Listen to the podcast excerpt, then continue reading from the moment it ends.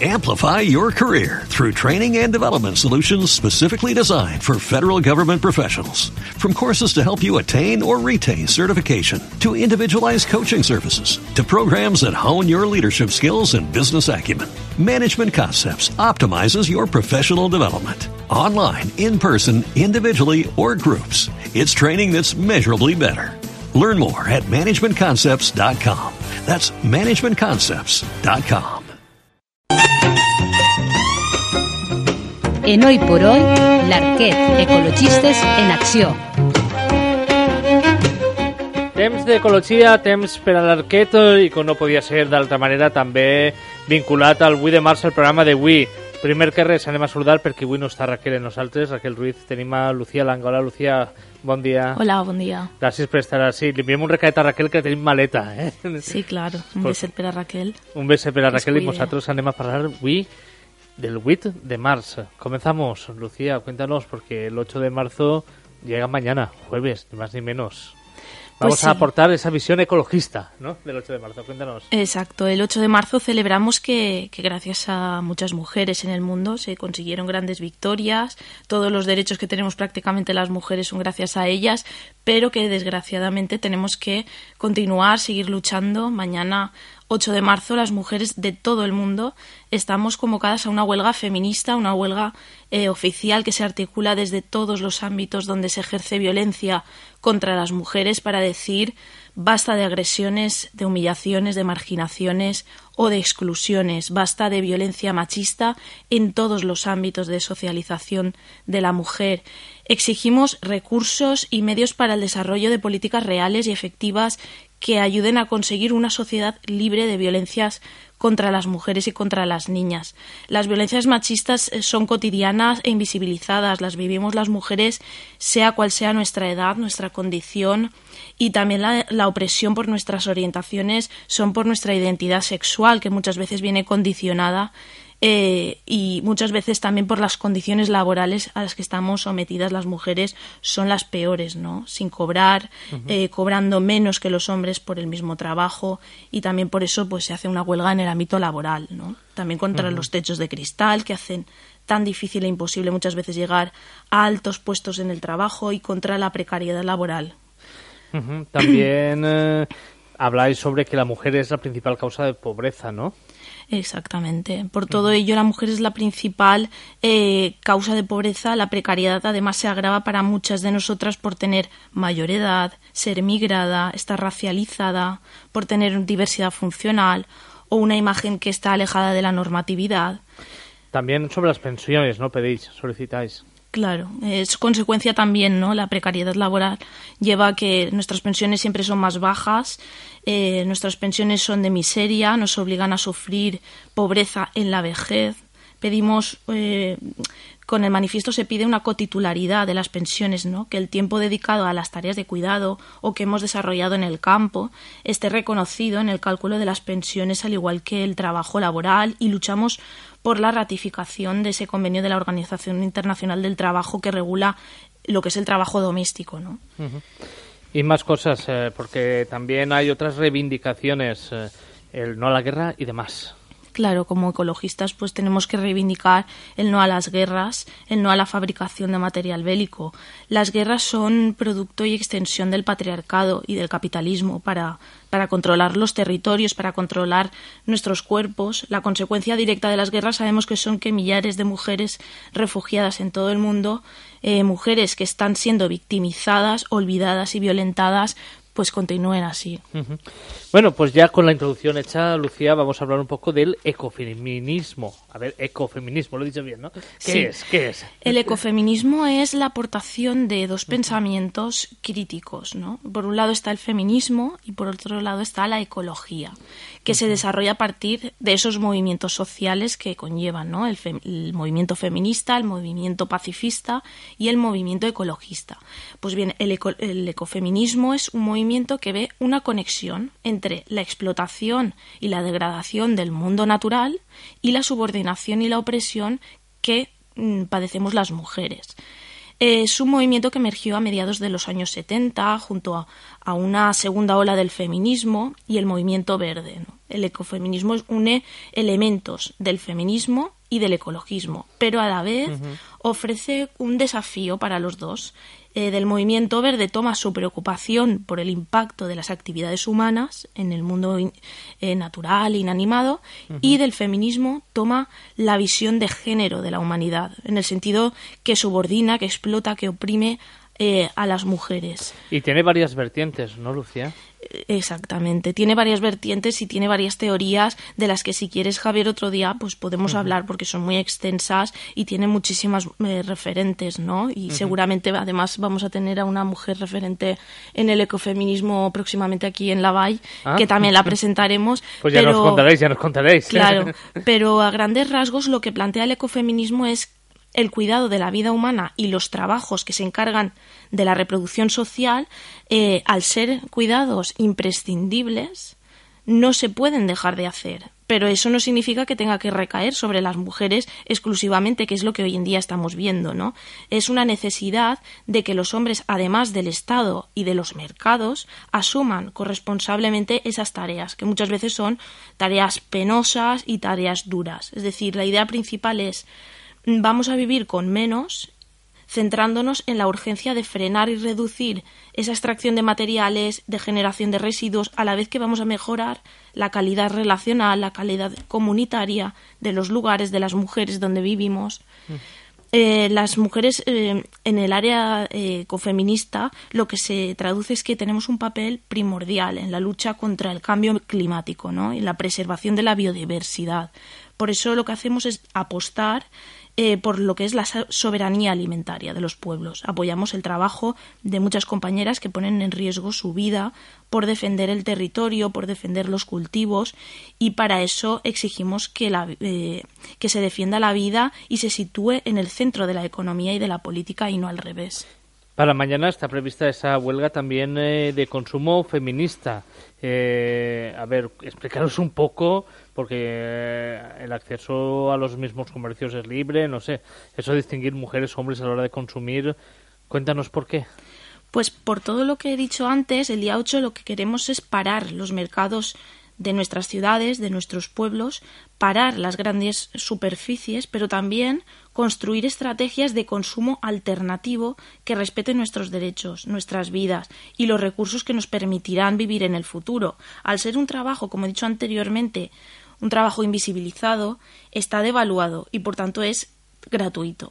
Hoy, con la huelga de cuidados en la familia y en la sociedad, lo que vamos a hacer mañana es dar visibilidad a un trabajo que nadie quiere reconocer, ya sea en casa, mal pagado o como economía eh, sumergida, reivindicamos que el trabajo de cuidados sea reconocido como un bien social de primer orden y exigimos la redistribución de ese tipo de tareas. No se trata solo de dar valor a los trabajos domésticos que lo tienen, sino que vamos a señalar la necesidad de que la sociedad en su conjunto y los estados se hagan responsable de ellos. Eh, cuéntanos porque hay que decir que desde el movimiento ecofeminista vais a defender el consumo como uno de los espacios necesarios de denuncia y transformación por diversos motivos. Por ejemplo, el primero, hablas de que el capitalismo está aliado con el patriarcado, ¿no? Explícame. Sí, dejaremos de consumir para visibilizar que el eje central de la economía no puede ser beneficiar económicamente a unos pocos. ¿no? Los mercados se benefician de trabajo que explota a las mujeres y se beneficia de recursos naturales que denigra nuestro entorno con la producción de contaminación, mercados que se beneficia de trabajo gratuito, ¿no? ese día esos mercados no van a hacer caja. Esto significa denunciar esa centralidad del, dinero frente al bienestar humano ¿no? y, por tanto, bienestar de las mujeres. En las últimas décadas eh, eh, hemos traspasado los límites, los límites de la naturaleza con la huella ecológica y hace mucho más tiempo se ha traspasado los límites de la dignidad de las mujeres. El cambio climático, las crisis de los cuidados, los tóxicos descontrolados que tenemos y que están deteriorando la salud, la escasez de agua, sufren, se sufren por mayoría de las mujeres, ¿no? Por la población más vulnerable. La economía feminista, la economía ecológica nos puede mostrar que nuestro objetivo no puede ser las cuentas de los resultados de los bancos. sino la posibilidad de vivir con dignidad y con suficiencia en un planeta que es limitado. Bueno, pues vamos a hablar también, si te parece bien, del patriarcado ambiental. Sí, el patriarcado es ambiental porque, porque el deterioro de esos recursos naturales no afecta igual a los hombres y a las mujeres. Es decir, aunque muchos de, aunque muchos de estos, de estos daños no están suficientemente estudiados, sabemos que algunos impactos diferenciados eh, son mayores en las mujeres. Existen miles de sustancias químicas tóxicas con las que convivimos a diario, ¿no? En tejidos, pinturas, cosméticos, alimentos, envases. Muchas de ellas alteran el funcionamiento endocrino, son disruptores endocrinos y producen enfermedades como el cáncer de mama, la endometriosis o problemas de salud reproductiva. Afecta directamente a las mujeres. Existen tóxicos que se fijan en la materia grasa y es lo que mayoritariamente tenemos en el cuerpo las mujeres y por, tanto, una vez más, nos afectan más a las mujeres. Además, son muy abundantes los tóxicos en los productos de limpieza, higiene personal, cosméticos. Las personas que realizan los trabajos de limpieza o de peluquería se ven especialmente afectadas y estas son mayoritariamente profesiones de mujeres. Están especial, en especial peligrosidad y no es tan conocida y reconocida como en otros sectores laborales. ¿no? Las mujeres que sufren más intensamente los daños ambientales y también son protagonistas eh, con mucha frecuencia de esas luchas por la justicia. ¿no? Son ellas las que protegen los, los campos de cultivo, muchas veces son ellas las que terminan en prisión, incluso son asesinadas.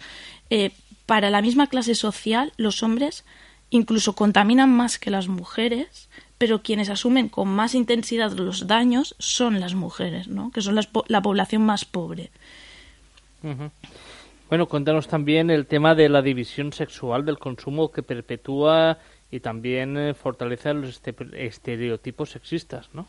Claro, pues como vemos constantemente las pérdidas de autoestima, los daños psicológicos infringidos a las mujeres para generar consumos, la imposición de aspectos normativos todo eso está colaborando al tiempo con el PIB y con el modelo patriarcal de lo que debe ser una mujer. ¿no? Ya vemos que se hacen negocios con la moda, eh, la delgadez, el color del pelo, de piel, el aspecto del pubis, de la juventud.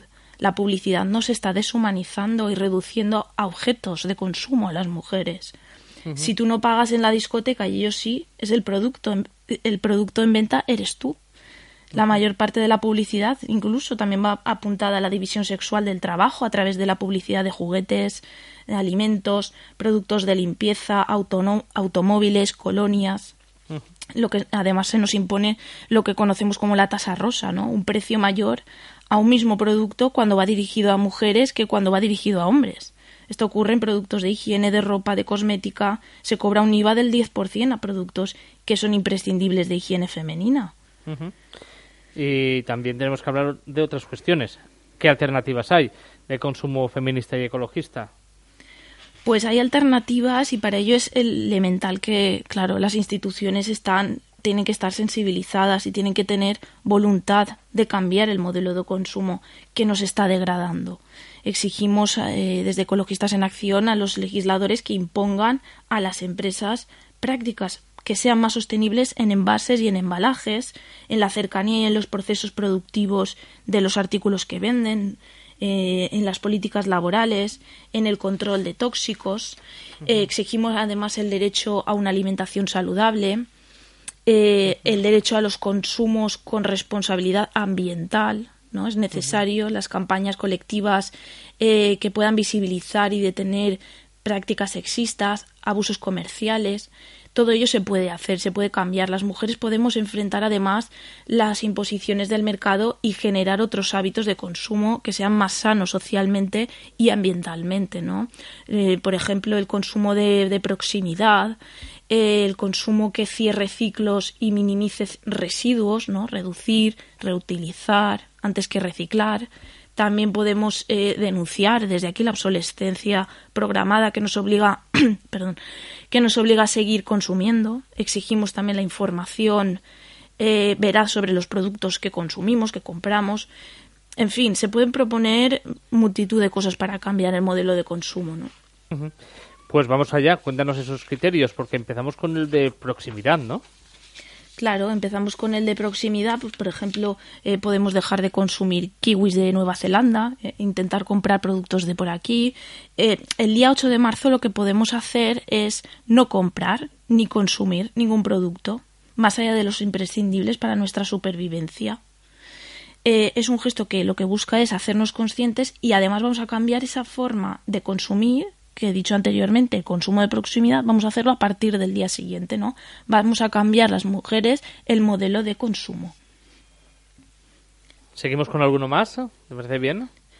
Pues, por ejemplo, podemos consumir productos de limpieza o cosmética alternativos, eh, fijarnos de dónde vienen las cosas, visibilizar y denunciar esas empresas que aplican esa tasa rosa que, que he dicho anteriormente pues son algunos de los criterios que en Ecologistas en Acción pues seguiréis ampliando. Oye, ¿y esto del patriarcalitest que es que vais a hacer en Ecologistas en Acción? Aquí creo que el domingo la Arquén, ¿no? Cuéntanos. Sí, en, bueno, en Ecologistas en Acción, pues como en todas las organizaciones y, asociaciones, ¿no? No estamos exentos de reproducir los roles patriarcales. Eh, y por ello es necesario tener presente siempre y fomentar prácticas que fomenten la igualdad.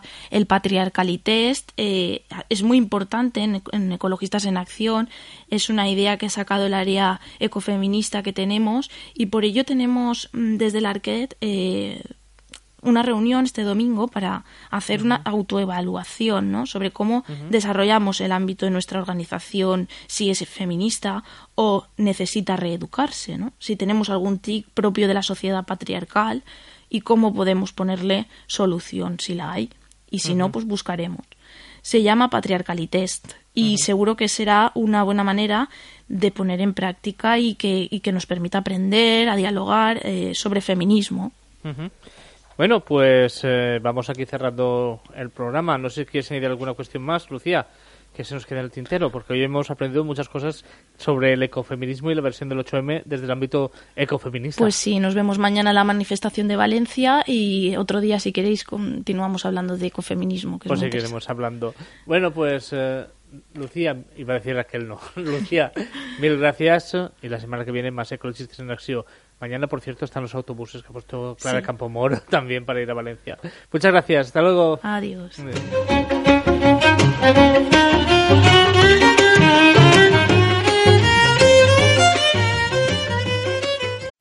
Amplify your career through training and development solutions specifically designed for federal government professionals. From courses to help you attain or retain certification, to individualized coaching services, to programs that hone your leadership skills and business acumen, Management Concepts optimizes your professional development. Online, in person, individually, or groups, it's training that's measurably better. Learn more at managementconcepts.com. That's managementconcepts.com.